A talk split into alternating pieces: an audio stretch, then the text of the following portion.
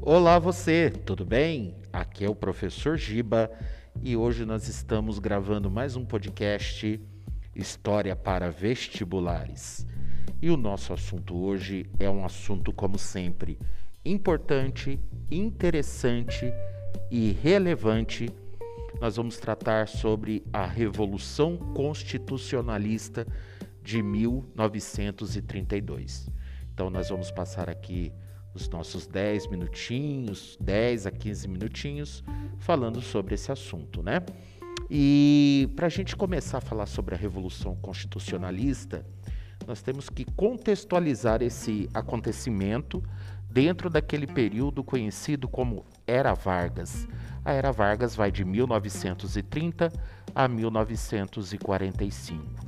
Getúlio Vargas ele chega ao poder em 1930 é, através de uma revolução que teve o apoio de vários setores da nossa sociedade, conhecido como Revolução de 1930.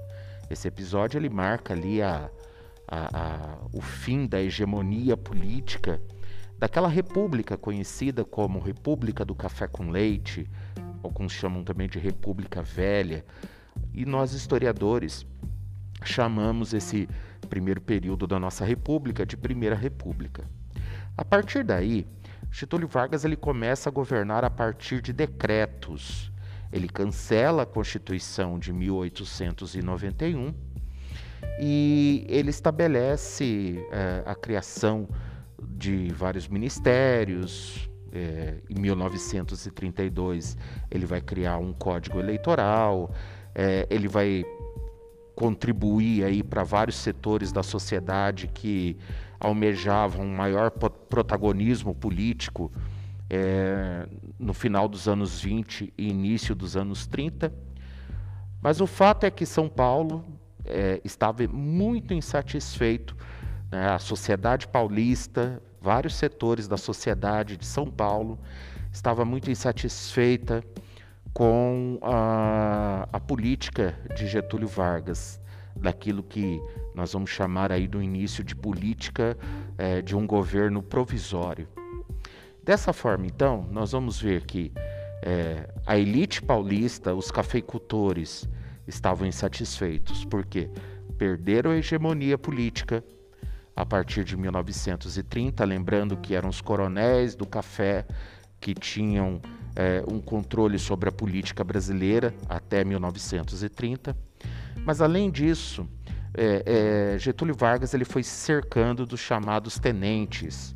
Tanto é que foi criado um clube tenentista em torno do Getúlio Vargas. Os tenentes são é, membros da baixa oficialidade do Exército que desejavam uma moralização da política brasileira com o fim das fraudes eleitorais, o voto de cabresto. E o fato é que Getúlio Vargas foi se cercando desses tenentes e o governo dele, que era um governo provisório, foi é, ganhando ares de um governo autoritário, é, muito característico de ditadura. É, assim sendo, você vai perceber também que setores liberais e setores do Partido Democrático de São Paulo é, começam a ficar também insatisfeito, insatisfeitos com Getúlio Vargas.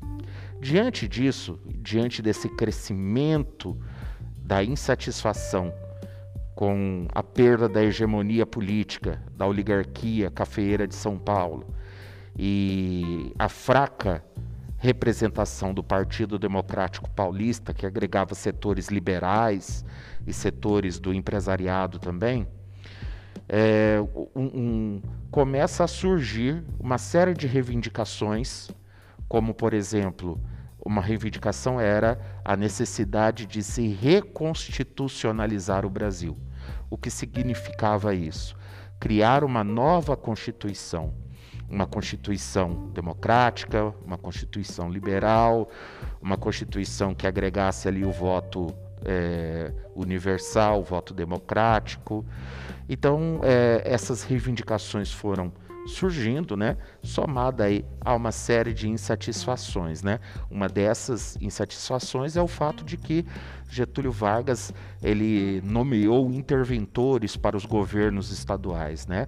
Em São Paulo, por exemplo, ele vai nomear é, um interventor do Nordeste chamado João Alberto, sendo que os paulistas queriam um governo é, representado por paulistas, né? Inclusive os paulistas tinham um membro, tinham um nome, que era o Francisco Morato.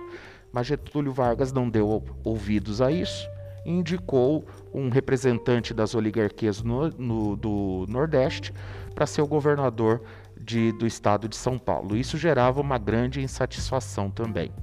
É, então, quando a gente soma esses fatores, oposição a Getúlio Vargas, é, ocorre a união entre o Partido Democrático é, dos liberais e da burguesia paulista, mais os membros da antiga oligarquia de São Paulo, o Partido Republicano Paulista, eles se fundem aí, eles se unem para formar a FUP, Frente Única Paulista, é, que passa a ter o apoio dos setores oligárquicos de São Paulo que passa também ter o apoio, a adesão de setores democráticos e liberais urbanos.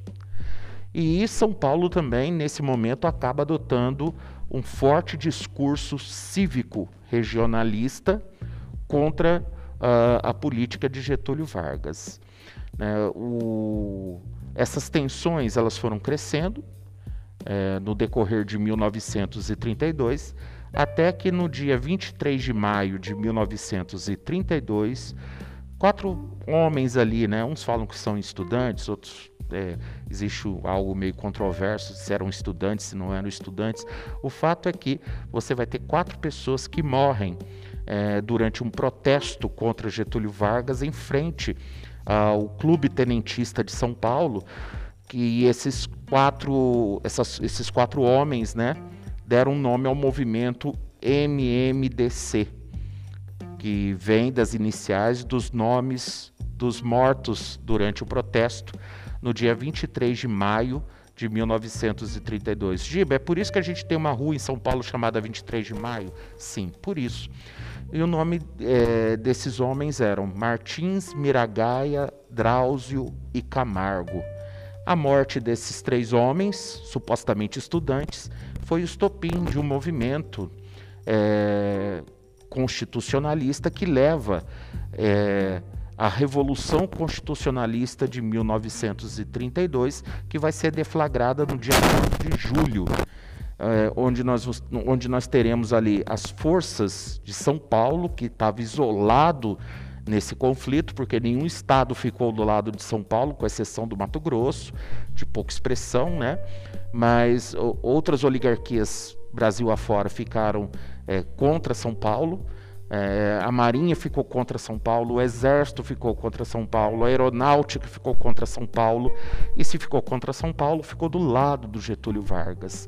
Então nós vamos ter as forças que apoiavam Getúlio Vargas, que era o Exército, os tenentes, é, as oligarquias de outros estados.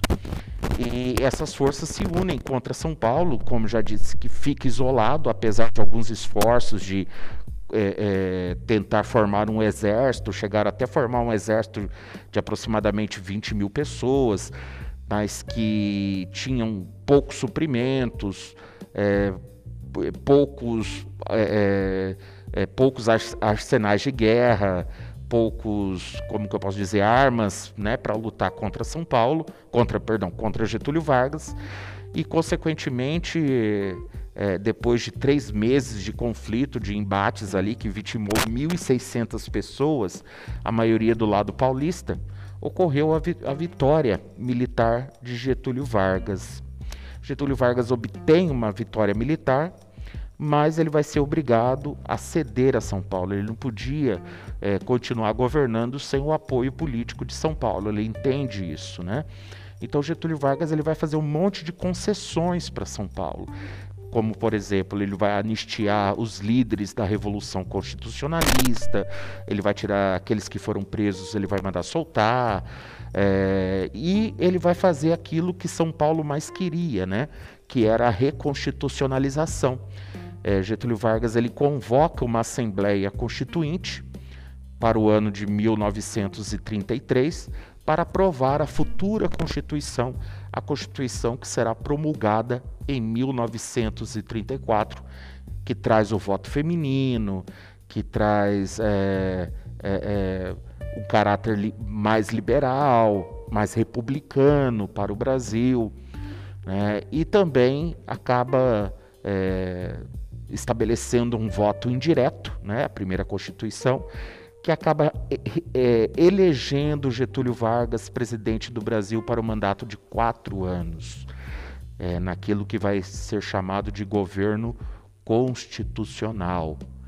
Mas é, esse é o desfecho dessa revolução constitucionalista. Apesar de São Paulo ter perdido a, a, a guerra né, contra as forças de Getúlio Vargas o resultado da revolução trouxe benefícios a São Paulo, fez com que Getúlio Vargas, que estava pressionado, concedesse uma série de concessões políticas a São Paulo e também a convocação de uma nova Constituição, que era uma das reivindicações dos, dos paulistas. Bem, fica esse, eh, esse podcast aqui para vocês. Espero ter ajudado, contribuído. Um grande abraço, beijo no coração Estude, se esforce. Né? Não estude porque você precisa de uma, de uma profissão. Estude porque você precisa enriquecer seu repertório, é, estudar emancipa, estudar liberta. Então fica aqui essa dica para vocês. Um grande abraço, beijo no seu coração e até o próximo podcast. Até mais.